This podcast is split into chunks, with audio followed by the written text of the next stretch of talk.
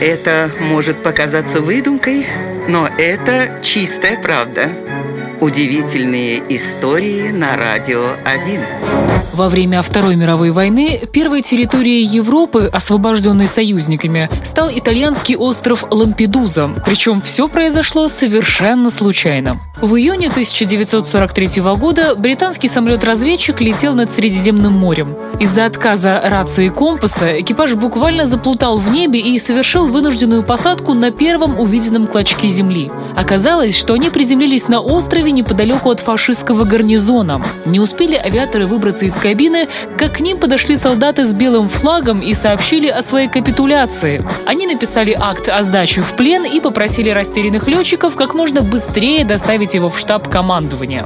Как выяснилось позднее, в гарнизоне решили, что самолет-разведчик — это лишь первая ласточка, за которой на фашистов обрушатся бомбардировщики. Поэтому 4400 человек добровольно сдались в плен экипажу всего из нескольких британских пилотов, несмотря на то, что у них было оружие, неприступные бункеры и запасы продовольствия на несколько месяцев. Вот такая вот реальная история.